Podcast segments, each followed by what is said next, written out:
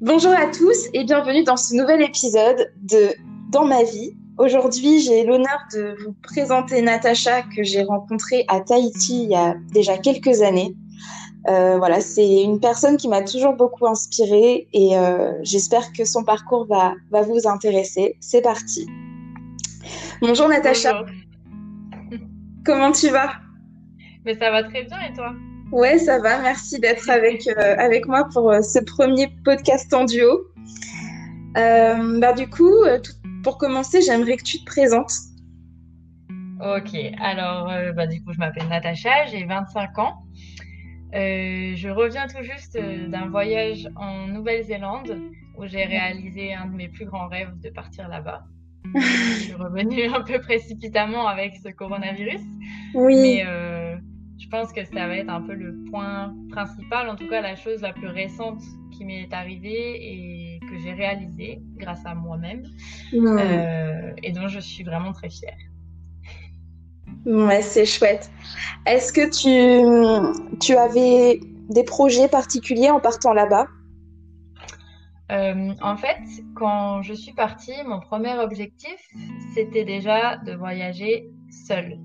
Parce que Hmm. j'ai rarement eu l'occasion d'être seule. J'ai rarement pris le temps, surtout, d'être Oui. seule. Euh, et pour moi, ce voyage-là, c'était vraiment dans cette optique-là. Et ensuite, il y avait un deuxième point, c'est que je suis une amoureuse de la culture polynésienne.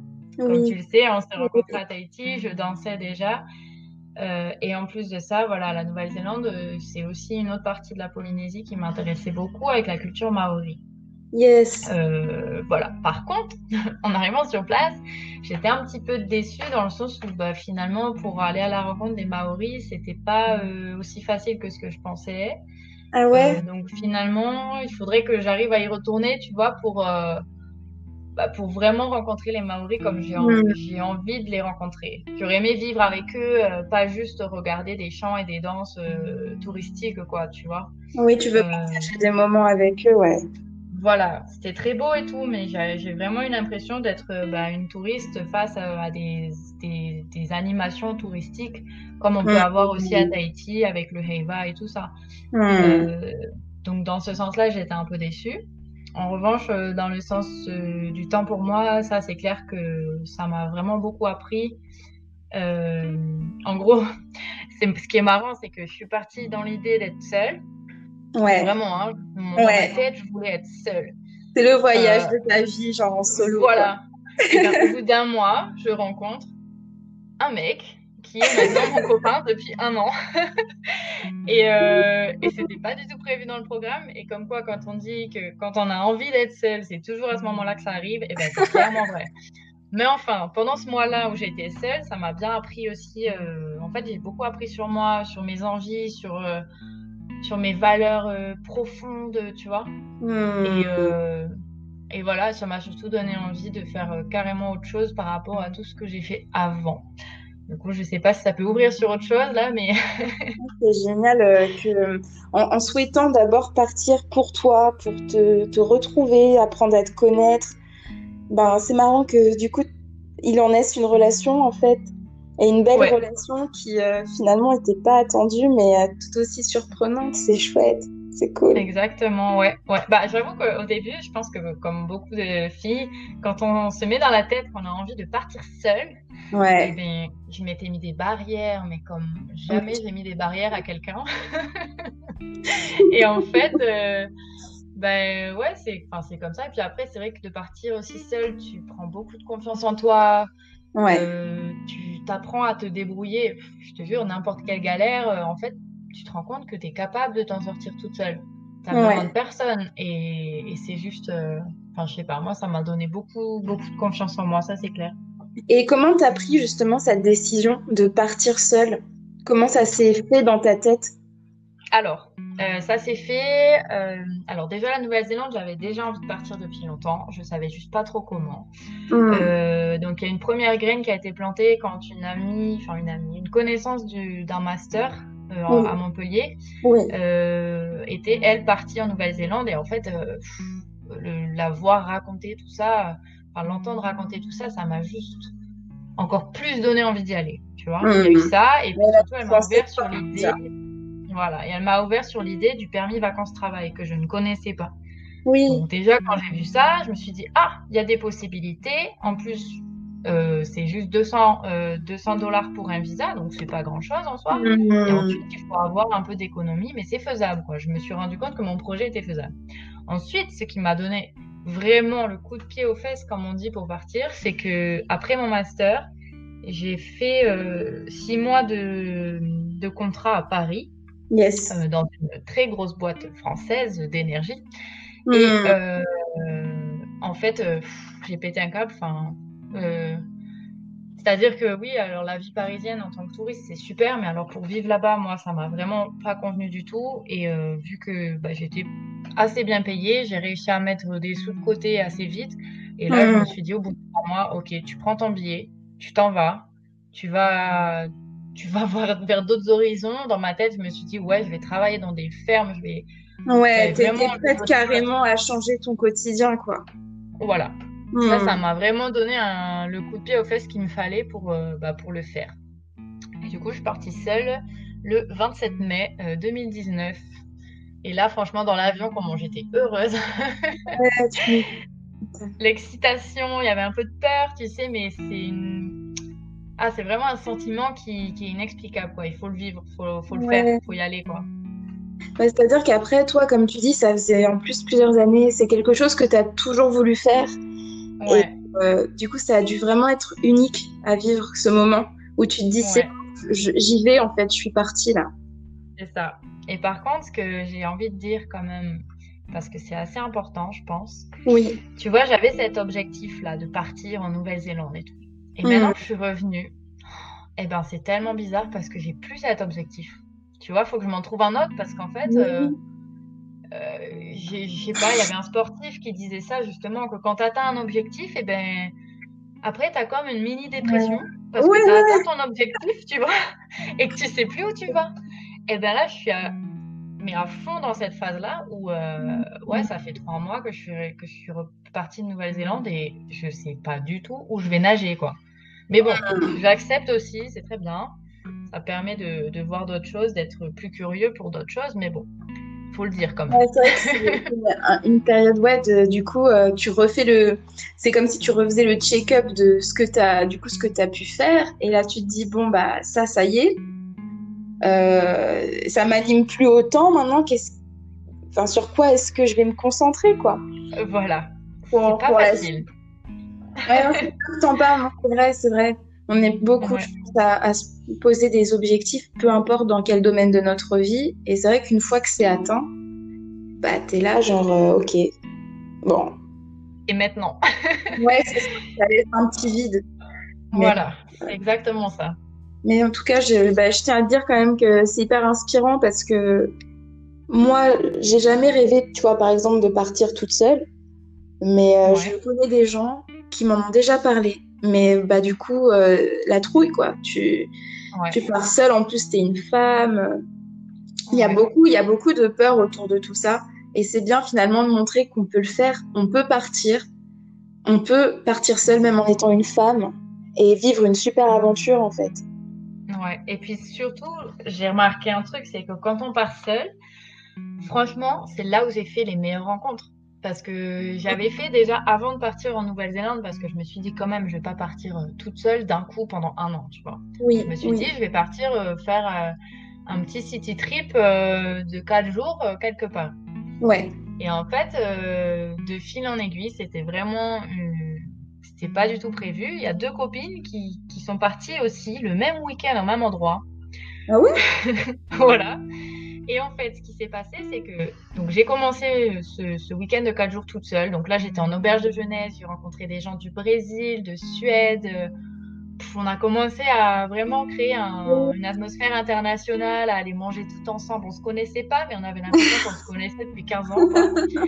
Et après, mes copines m'ont dit Ah, mais on est là. Du coup, je les ai rejoints. Et là, je dis pas qu'il y avait plus de rencontres parce qu'il y en a eu un peu, tu sais, euh, quand tu es un peu euh, voilà, euh, en soirée, machin.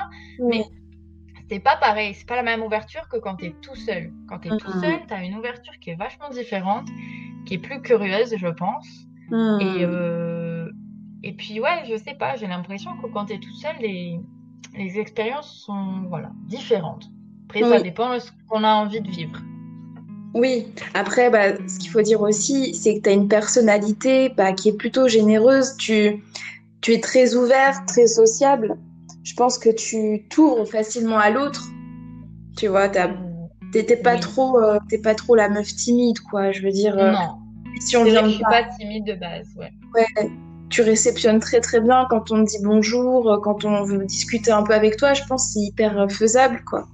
Ouais. Après, euh, dans mes voyages, j'ai aussi rencontré, et c'est là où je trouve que c'est encore plus formidable, hmm. euh, des filles qui sont parties aussi toutes seules hmm. euh, et qui, elles, étaient pas du tout extraverties. Hein. Elles sont parties en mode, je sais pas dans quoi je me lance, je sens qu'il me faut un coup de pied pour me sortir de ce côté timide parce que, en fait, c'est des gens qui ont envie d'aller vers les autres mais qui n'osent pas. Et qui hmm. se sont dit, tiens, le voyage, ça peut être une clé, tu vois.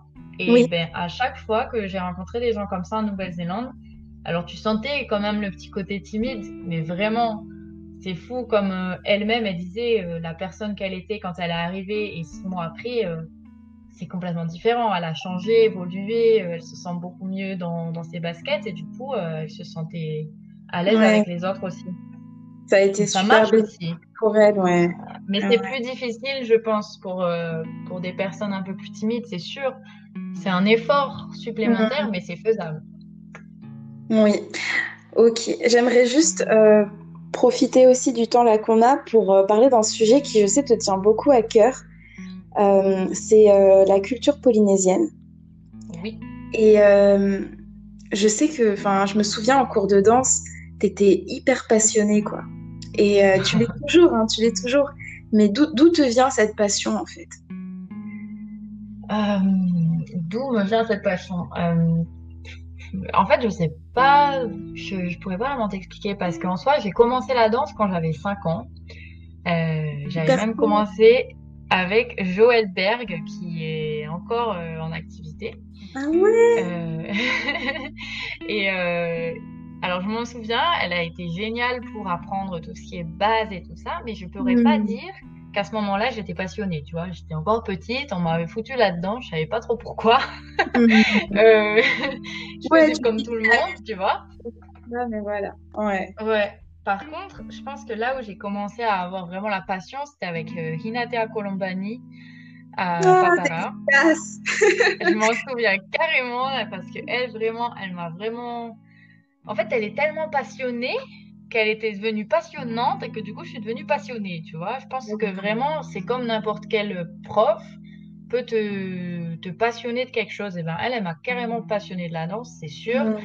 Et, euh, et ouais, toute l'histoire qu'il y a derrière, c'est une danse qui est puissante, qui a. Moi, je, me souviens de le dernier Eva que j'ai fait, où en fait c'était le premier Eva en professionnel que j'ai pu faire. Ouais. Euh, on n'est pas, on n'était pas pro, mais on est passé professionnel ce soir-là parce qu'on avait gagné un prix. Euh, et euh, bah, franchement, sur la scène, j'en ai pleuré parce que tu ressens des choses. c'est vraiment une danse qui est, je sais pas, enfin, tu, tu, l'as vécu un peu aussi, tu vois, c'est vraiment. Ouais, ouais, complètement, mais surtout que je me souviens qu'en cours, justement, Inatea, elle avait toujours ce rapport à la culture et elle nous expliquait toujours les paroles. Et il fallait vraiment qu'on ressente ce qu'on était en train d'exprimer. Et à ce moment-là, tu te dis, déjà, la, musique, la mélodie est géniale. Tu passes un super moment, mais en plus de ça, tu te dis, bon, je le fais pas juste pour moi. Il y a une représentation, il y a quelque chose de plus. Et euh, c'est vrai que elle était, enfin, elle est hyper passionnée et que ça se transmet. Enfin, c'était trop beau, quoi. Moi, j'ai une super expérience de ouf. Mm. Ah, c'est clair que j'ai des souvenirs de fou avec euh, avec Inatea. Tu devrais l'interviewer d'ailleurs parce que euh, en, en, tant que personne je pense qu'elle est aussi euh, très inspirante. on est sur du... Euh, ouais. Mais pour revenir à la danse tahitienne, après moi, c'est, on y croit, on n'y croit pas, mais pour moi, la danse tahitienne, c'est vraiment quelque chose euh, où tu as le, ce qu'on appelle, tu sais, le mana là-bas, un peu le pouvoir euh, des ancêtres et tout ça qui, qui, te transperce quand tu es vraiment passionné. Et tu le ressens, ça te fait vibrer, quoi. C'est, ouais. C'est vraiment une danse fantastique. Mais par contre, pour être honnête, là, tout de suite, je dirais pas que je suis plus passionnée, mais en tout cas, je suis moins, moins dedans, quand même. Mais tu avais quand même mis en place euh, des cours de danse là, pendant le confinement. Ça, tu vas continuer ou pas? Euh, J'aimerais bien les faire en direct euh, en Espagne. Parce que, en fait, ce que j'ai pas dit, c'est qu'après, je vais aller vivre en Espagne dans le sud. Je vais aller vivre à Granada. Génial. Oh donc à partir du 1er août, enfin du, du Vamos D'ailleurs, je viens de prendre mon billet d'avion. voilà, il y a 30 minutes, juste après ma sieste. Donc, Donc là, j'espère donner des cours. Ou si je donne pas des cours, ça dépend. S'il y a un groupe, j'aimerais redanser en tant que danseuse. Parce que j'aime donner des cours, mais j'aime aussi vraiment avoir tout ce côté. Euh, bah, être un groupe, faire des, des shows. Euh, ouais, travailler ensemble, euh, ressentir l'énergie ensemble. Voilà. Bah, c'est génial. ok. je vais... On va bientôt finir du coup le podcast pour pas qu'il soit trop long. Et euh, je vais juste euh, te demander, euh, là, tout de suite, est-ce que tu as un ou plusieurs conseils à donner à la jeune Natacha, celle qui était, qui était toute petite, qui avait des rêves Qu'est-ce que tu aimerais lui dire pour la suite? Alors, déjà pour la suite, je veux lui dire fonce et vis tes rêves. Peu importe ce que les autres vont te dire parce qu'il y a beaucoup de gens qui aiment, euh, qui aiment un peu nous casser nos rêves, entre guillemets, tu vois, qui aiment. Euh, je pense que c'est parce qu'eux-mêmes, ils ont du mal à les réaliser et du coup, ils nous les. Voilà, ils vont nous mettre un peu des bâtons à chaque fois. Non, mais tu sais que ça, euh, ça va être difficile. Donc, déjà, ça, n'écoute pas les gens ou alors seulement les conseils constructifs. Voilà. Hmm. deuxième chose, je lui dirais d'écouter plus son cœur. Hmm. Parce que j'ai eu tendance à des fois écouter un peu trop ma tête et aujourd'hui encore, et j'apprends à écouter mon cœur parce que je pense que c'est la justesse. C'est beau. Et la droiture. Ouais, je sais, je philosophe un peu maintenant.